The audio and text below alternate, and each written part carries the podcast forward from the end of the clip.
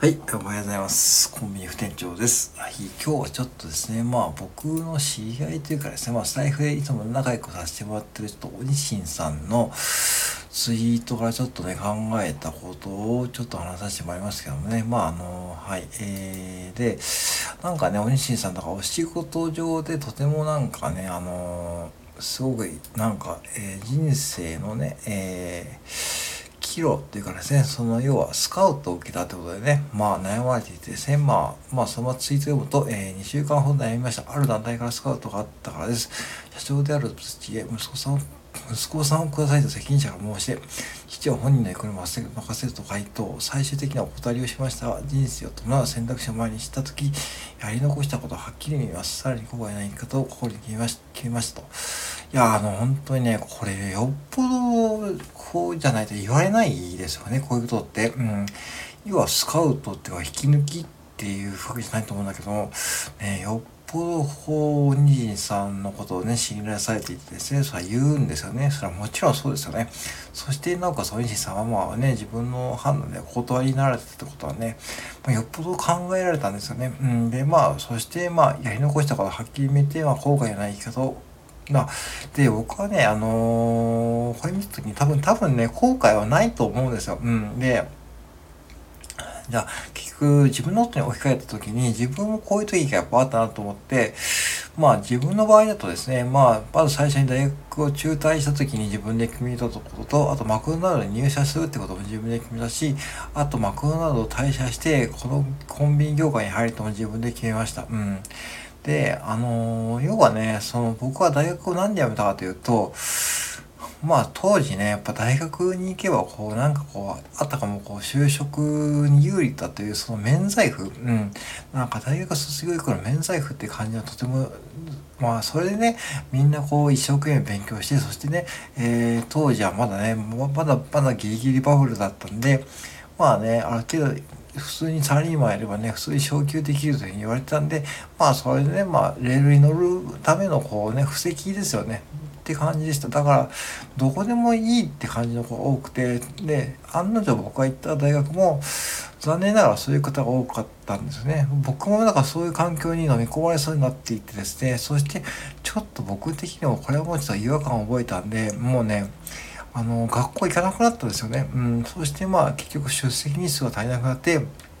えー、自動的に退学になったということなんですけども、まあ、これは別に全く後悔しないし、その、その延長線上でもコロナに入社してですね、まあ、本当に運よく入社して、そこからもう生きたこう、うん、現場を、えー、学んで、人の扱い方とか学んでた方がね、よっぽどこう人生にプラスになったなと僕は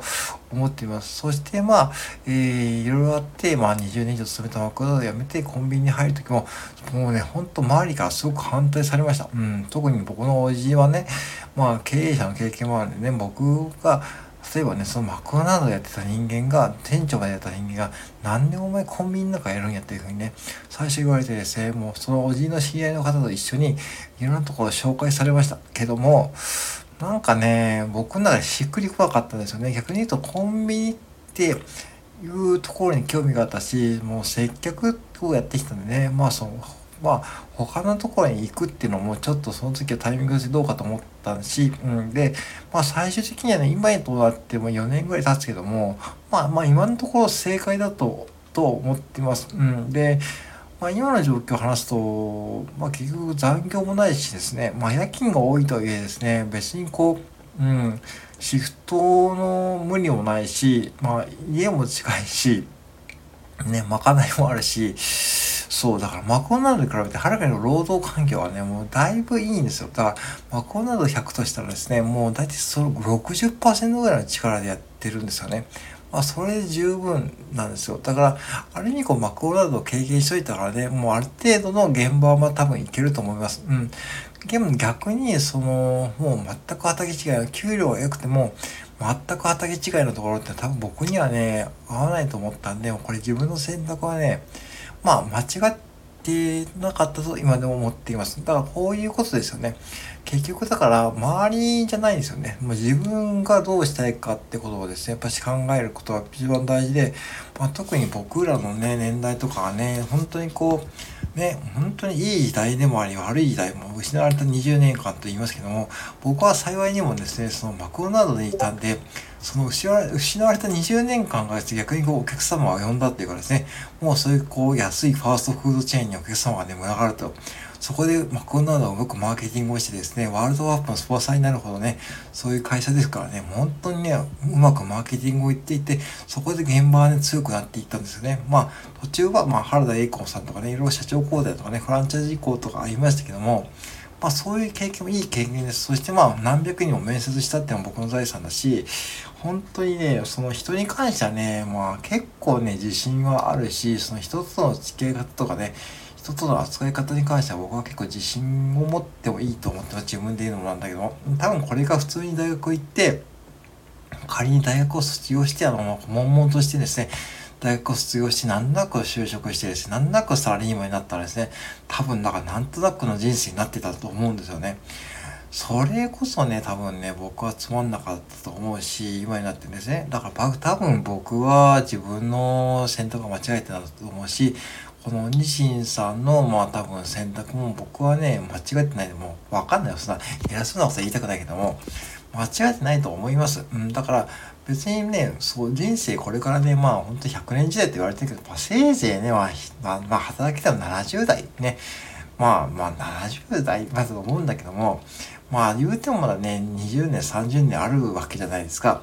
その中でね、やっぱこう自分でやっぱ決めていくってことはね、どんどんやっていかないと、なおさらこれからね、そういう時代になっていくと思うし、てかもうなってますよね。もうなんかこう、うん、なんかね、政府もちょっといい加減なことを言い出してですね、それに対してこうちゃんと自分の意見を持って、自分で勉強し、自分で考えて、自分の意見を持ってることがね、やっぱりいかにこう重要な時代だと思ってるんで、やっぱりね、そういう風になっていかないと流されちゃうし、そして流されていくし、こう、で、どんどんこう政府のこうね、えー、いろんなことにはまっていてですね、そして、そして、いつの間にかですね、こう、他人のせいにするようになってしまうっていうのが一番これ悲しいんで、うん。やっぱりね、そこはもう僕は、本当そこは避けたいんですよね。だから、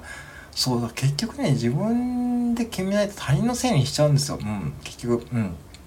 だから僕の場合も、おじがあい、おじさんがああいったからね、ここに就職した人なんだとか、多分、多分思うと思うんですよね。うん。いつかはね。じゃなくて自分で決めたんでね、まあ自分で決めたからとりあえず自分でね、まあ続けてみて自分が決めて自分で、まあ、まあちょっとここまでと思ったら自分でやめ、やめればいいし、そういうこう判断がね、